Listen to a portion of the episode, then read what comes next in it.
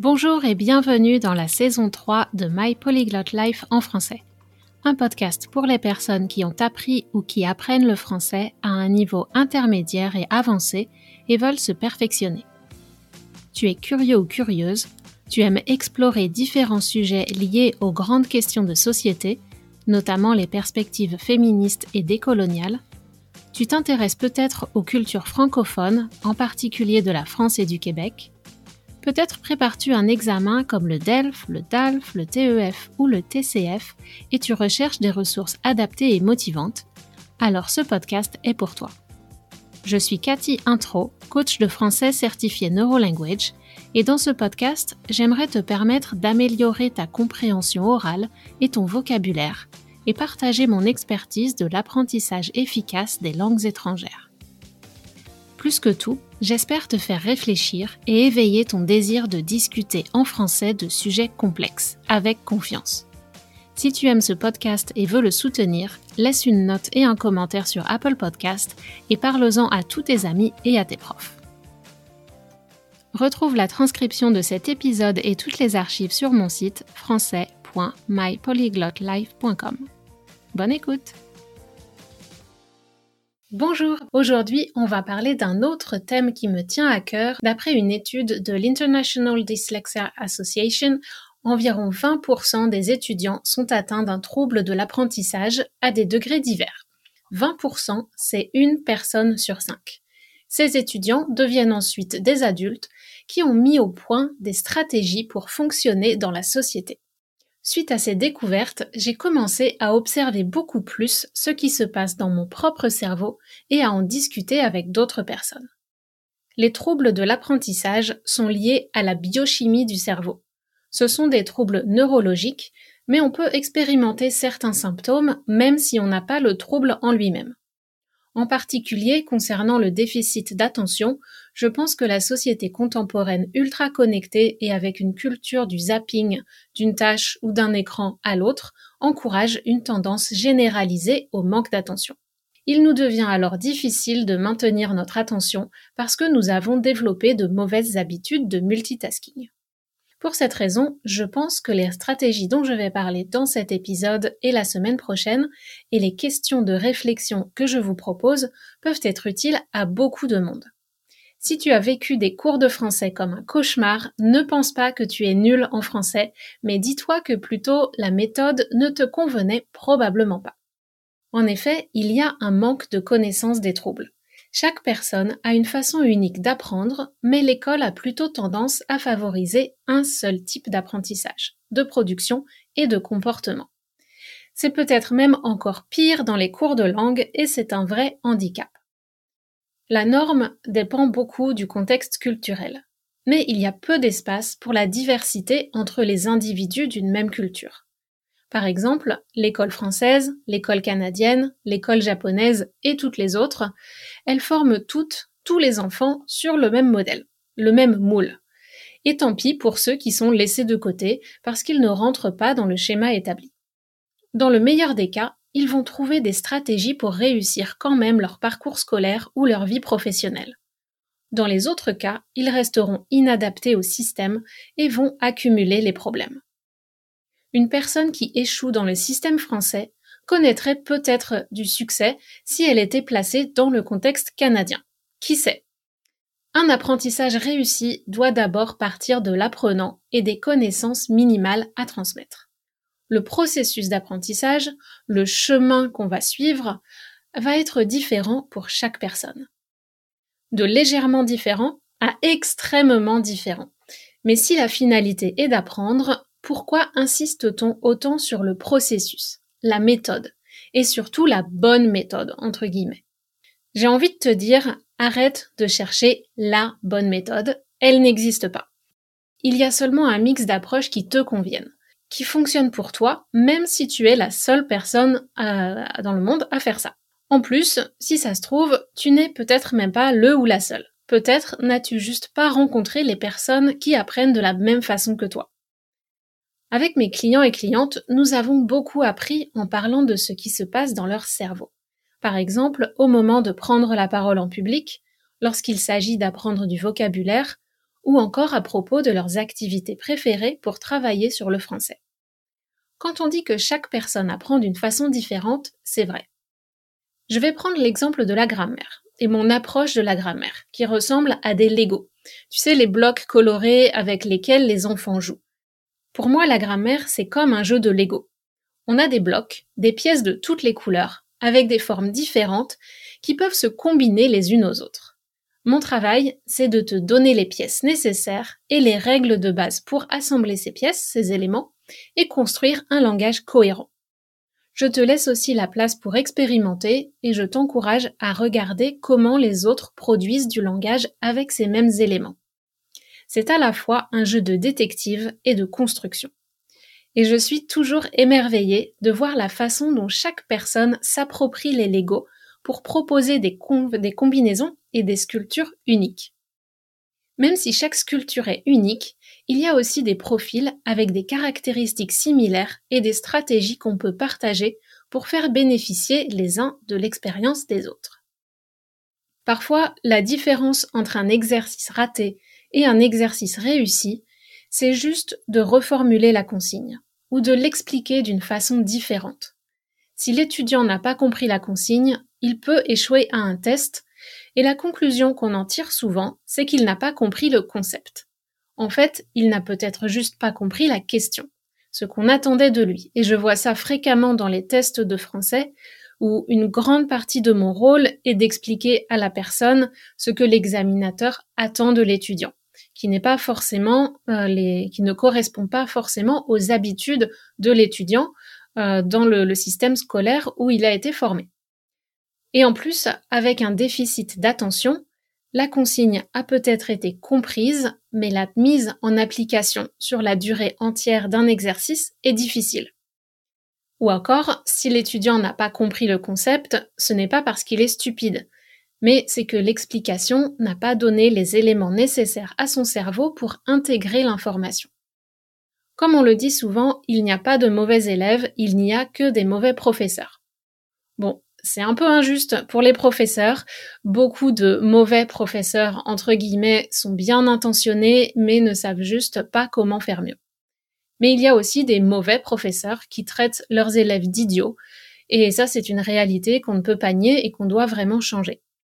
Les nouvelles approches pédagogiques essayent de varier les activités, mais quand vous et moi avons appris les langues à l'école, et même maintenant dans beaucoup de cours pour les enfants et pour les adultes, les leçons sont formatées avec un seul modèle.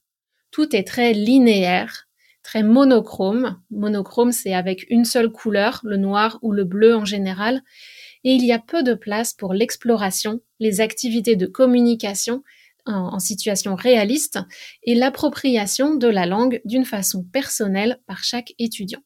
Et c'est ça qui rend la fluidité ensuite très difficile, c'est parce que on vous apprend un mode de construire la langue, alors que chaque personne a sa propre façon de construire les phrases, d'arranger ses pensées, etc. Donc, il faut vraiment laisser la place à cette exploration personnelle par chaque personne euh, de la langue. Souvent, quand on apprend une langue, on commence à l'école. Si on a eu de la chance d'être dans un pays qui encourage l'apprentissage des langues étrangères. Mais ensuite, quand on apprend à l'âge adulte, on a des comportements vraiment différents parce qu'on a évolué, on est plus complexe, on est, on est aussi, on a développé notre personnalité et notre façon de répondre au stress. Donc, au sujet de l'apprentissage spécifiquement, quelle est l'une des différences entre un apprenant enfant ou adolescent et un adulte? À mon avis, une des différences cruciales repose sur la capacité d'auto-analyse et sur la liberté de choisir de prendre la responsabilité de son apprentissage. Sur la capacité d'auto-analyse, on la développe quand on apprend à se connaître soi-même par l'observation et la réflexion. C'est quelque chose qui est difficile à faire seul et c'est souvent utile de faire appel à des professionnels pour avancer plus vite et en sécurité dans la connaissance de soi. Que ce soit de l'aide psychologique s'il y a des troubles mentaux ou neurologiques ou l'aide d'un coach pour avancer vers des objectifs futurs. Je vais vous raconter une anecdote personnelle. Quand j'étais à l'école primaire, quand j'avais 8 ans, je me suis mise à faire des fautes inhabituelles et à copier sur ma voisine. À tricher si on veut, alors que je n'avais jamais fait ça avant. La raison? Je ne voyais plus le tableau, mais je n'osais pas le dire. Pourquoi? Je ne sais pas si c'est parce que je ne voulais pas porter des lunettes, pas être différente, pas avoir un problème et causer du souci à ma famille, ou parce que peut-être même que je ne remarquais pas qu'il y avait un problème avec mes yeux, ou peut-être aussi parce que l'enseignante était sévère, peu empathique et ne créait pas un climat de confiance pour dire qu'il y avait un problème. Comment savoir ce qui se passe dans la tête d'une gamine de 8 ans? Bref, j'ai de la chance, une mauvaise vision, c'est un trouble qu'on sait très bien diagnostiquer. C'est visible, sans faire de mauvais jeu de mots. Donc très rapidement, même si je n'avais pas envie de porter des lunettes, je n'ai pas eu le choix. J'ai retrouvé ma vision 10 sur 10 et mon statut de bon élève. Maintenant, imaginez la même situation avec un enfant dyslexique. Non seulement il ne sait pas ce qui ne va pas et pourquoi il ne peut pas lire correctement, mais en plus le système scolaire risque juste de le considérer et de l'étiqueter comme nul à l'école ou même paresseux. Il existe une grande quantité de troubles qui sont passés inaperçus pour des générations d'enfants, notamment chez de nombreuses petites filles. Ces enfants ont grandi en développant une certaine image d'eux-mêmes et une personnalité parfois liée intimement à leurs troubles. Un enfant avec un trouble de l'attention peut devenir le pitre de la classe. Le pitre, c'est quelqu'un qui fait rire les autres. Et cette image de rigolo de service peut rester toute la vie. Beaucoup de ces profils atypiques ont développé des stratégies pour devenir des adultes à succès, parmi les esprits les plus brillants et les plus inventifs. Quand vous êtes adulte, vous pouvez identifier ces stratégies et peut-être reconnaître des conditions sous-jacentes, underlying conditions, et donc adapter votre apprentissage à ce qui est le plus efficace pour vous. Une chose est sûre, en apprenant le français, vous ne pourrez probablement pas utiliser les stratégies que vous avez développées dans votre langue maternelle et vous serez encore plus déstabilisé et frustré. Si vous vous demandez pourquoi certaines choses sont si difficiles en français alors que d'habitude vous réussissez facilement ce que vous entreprenez, vous tenez peut-être un début d'explication. Maintenant que j'ai rappelé ces quelques bases sur l'apprentissage, Regardons ce que sont et ne sont pas les profils neuroatypiques. Je donnerai des exemples de neuroatypicité, en particulier celles que je rencontre le plus souvent en tant que coach de langue pour des adultes, ainsi que quelques stratégies et conseils qui permettent d'apprendre sereinement une langue étrangère et d'apprivoiser, to tame en anglais, d'apprivoiser les difficultés que posent certains troubles de l'apprentissage.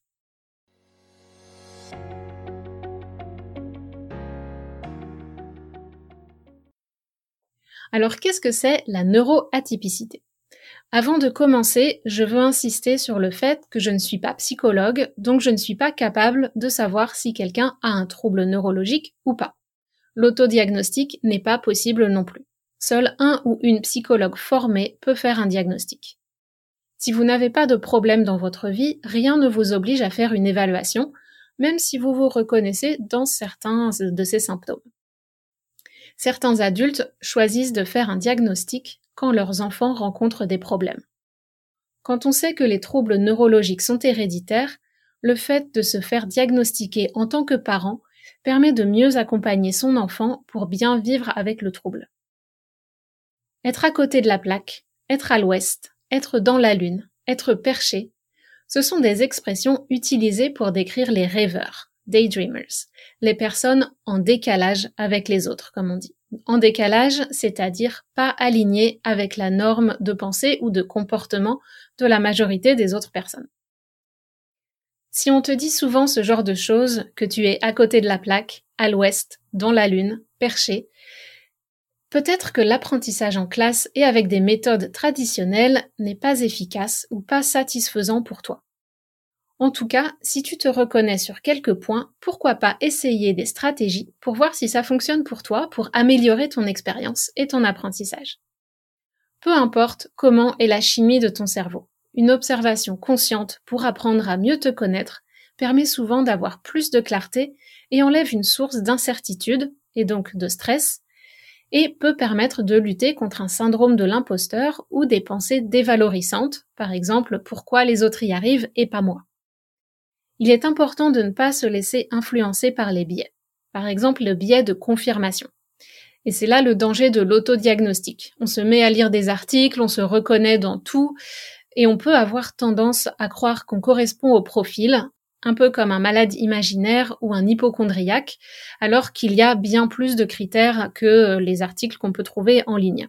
Et un psychologue a les critères précis pour arriver à une, à une conclusion.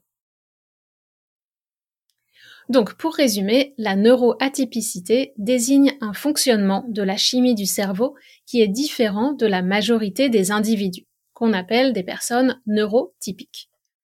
Ce n'est pas une maladie et c'est important de garder ça en tête. Ce n'est pas une maladie. C'est un fonctionnement différent et minoritaire dans la population. C'est tout. Ça n'a rien à voir avec l'intelligence. Ou plutôt devrais-je dire avec les intelligences car on sait maintenant que l'intelligence n'est pas seulement le QI, le quotient intellectuel.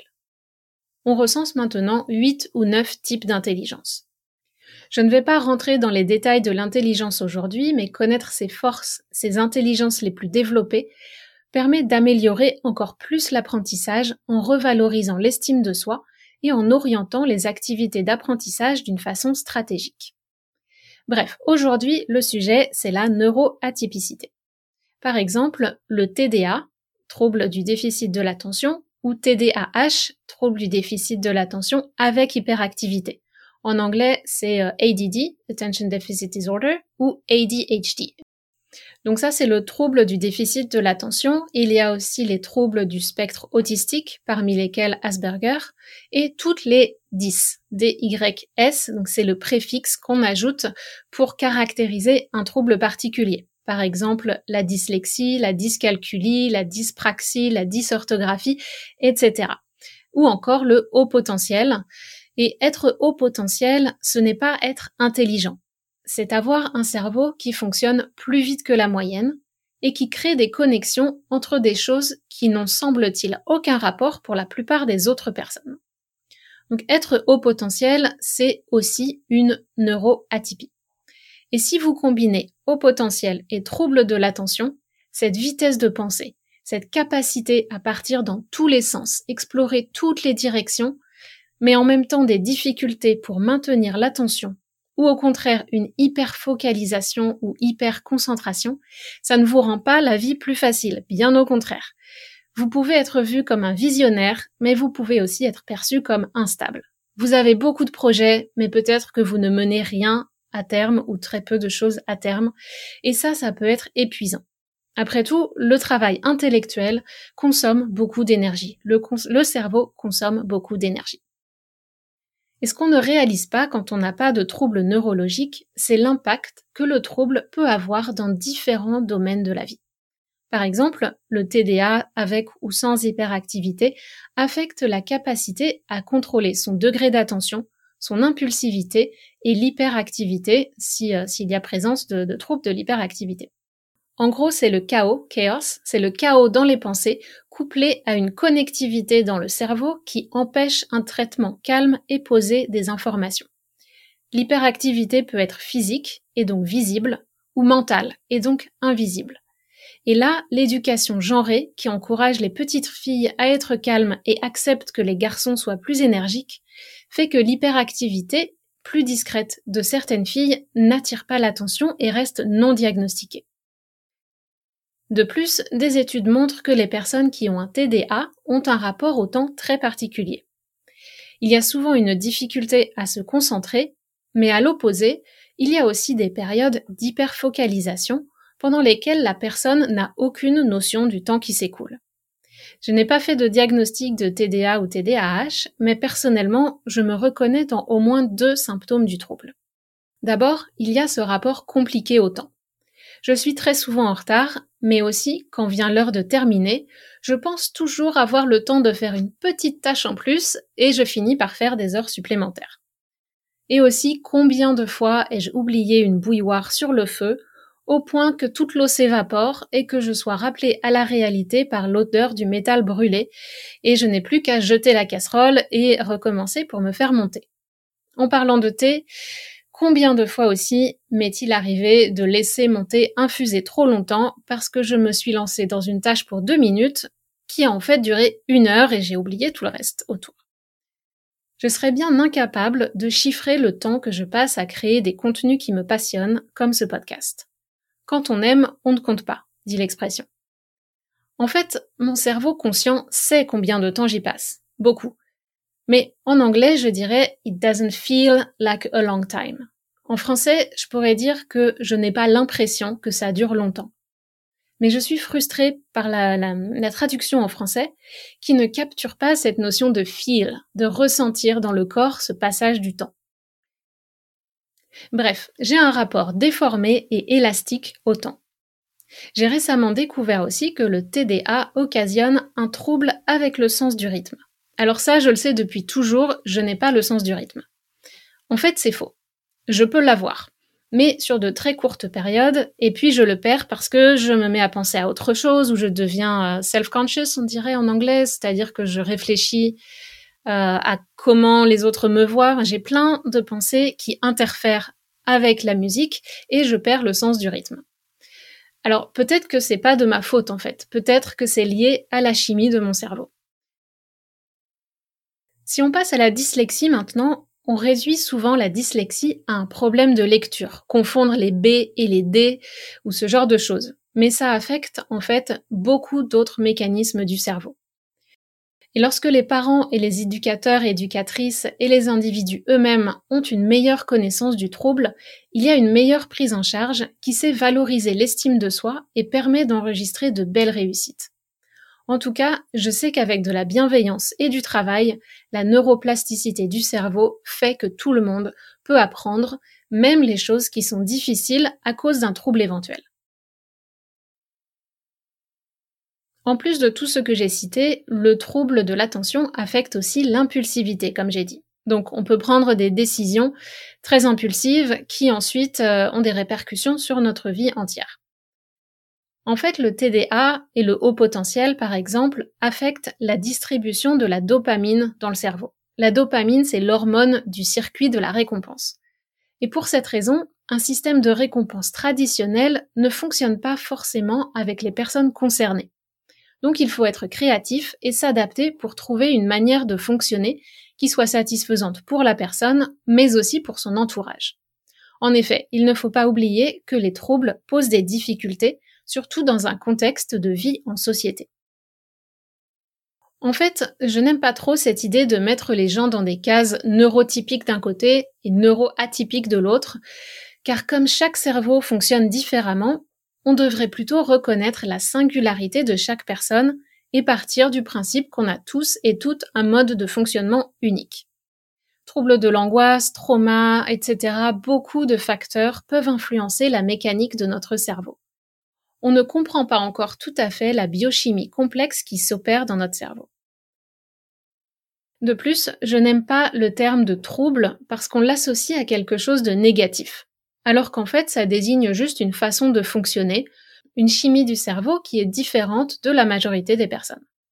Ces différences peuvent être source de challenge, mais des stratégies existent pour apprivoiser son cerveau et rendre possible une vie épanouie en société. Lorsque la personne atteinte de certains troubles ne bénéficie pas d'un entourage et d'un encadrement bienveillant et positif, les risques de développer une addiction ou des comportements risqués augmentent. Cette tendance est liée à ce qui se passe dans le cerveau, des processus sur lesquels la personne n'a pas de contrôle direct. Elle peut seulement apprendre à vivre avec. Bon, je me rends compte que c'est un épisode déjà très dense, mais je pense que c'était nécessaire de poser les bases avant de rentrer dans les stratégies. Donc je vais te laisser avec quelques questions pour observer ton, cerveau et des ressources en français qui parlent de neuroatypicité pour que tu puisses pratiquer la compréhension écrite et orale et renforcer ton vocabulaire. Et la semaine prochaine, je te parlerai de stratégies qui fonctionnent pour optimiser l'apprentissage quand on a un trouble neurologique ou qu'on a des comportements qui présentent les mêmes caractéristiques.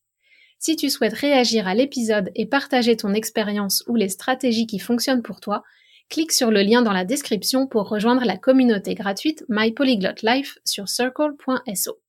Alors voici quelques questions pour t'aider dans ta réflexion. Qu'est-ce qui est le plus facile et naturel pour toi dans la vie en général? Quels sont les compliments que les gens te font le plus souvent? Qu'est-ce que tu aimes à l'école et qu'est-ce qui était le plus facile? Tu vois, on se concentre sur les aspects positifs. Dans cette réflexion, je ne veux pas aller dans le côté négatif. On va plutôt se concentrer sur augmenter tes forces et compter sur tes forces pour avancer. Et euh, dans ce qui était le plus facile pour toi à l'école, est-ce que tu fais encore ces choses-là aujourd'hui? Pour quelles raisons les fais-tu encore ou pour quelles raisons as-tu arrêté? Est-ce que tu pourrais envisager de recommencer à les faire? Et qu'est-ce qui était le plus difficile En quelques mots? Maintenant, voici une question très puissante. Quelles sont des choses que tu sais que tu devrais faire, mais que tu ne fais pas? Et est-ce que tu dois faire ces choses pour des raisons externes? Quelqu'un t'a dit que ou interne. Tu as une vraie volonté, mais tu n'y arrives pas, peu importe la quantité d'efforts que tu fais. No matter how hard you, try, you just can't seem to do these actions that you know you should do. Et pour apprendre le français spécifiquement, que penses-tu devoir faire? Qu'est-ce que tu penses que tu devrais faire? What do you think you should do? Toujours pour apprendre le français, à quoi ressemble l'apprentissage idéal pour toi? C'est-à-dire l'apprentissage idéal, c'est l'apprentissage qui est efficace et qui te donne du plaisir. Les deux facteurs sont essentiels, efficace et plaisant. Et finalement, quelles sont les croyances ou les pensées qui t'empêchent d'avancer et d'atteindre euh, ces conditions d'apprentissage idéal? Alors je répète qu'on ne cherche pas à faire un auto-diagnostic d'un trouble neurologique et à se mettre une étiquette, mais on veut juste identifier nos tendances comportementales, nos schémas pour apprendre avec plaisir et sans stress. Et avec ces deux conditions, les progrès viennent naturellement. Je te dis bonne réflexion et à très bientôt. Voilà, si vous aimez ce podcast, n'oubliez pas de vous abonner et d'en parler autour de vous. Et je vous dis à très bientôt sur My Polyglot Life en français.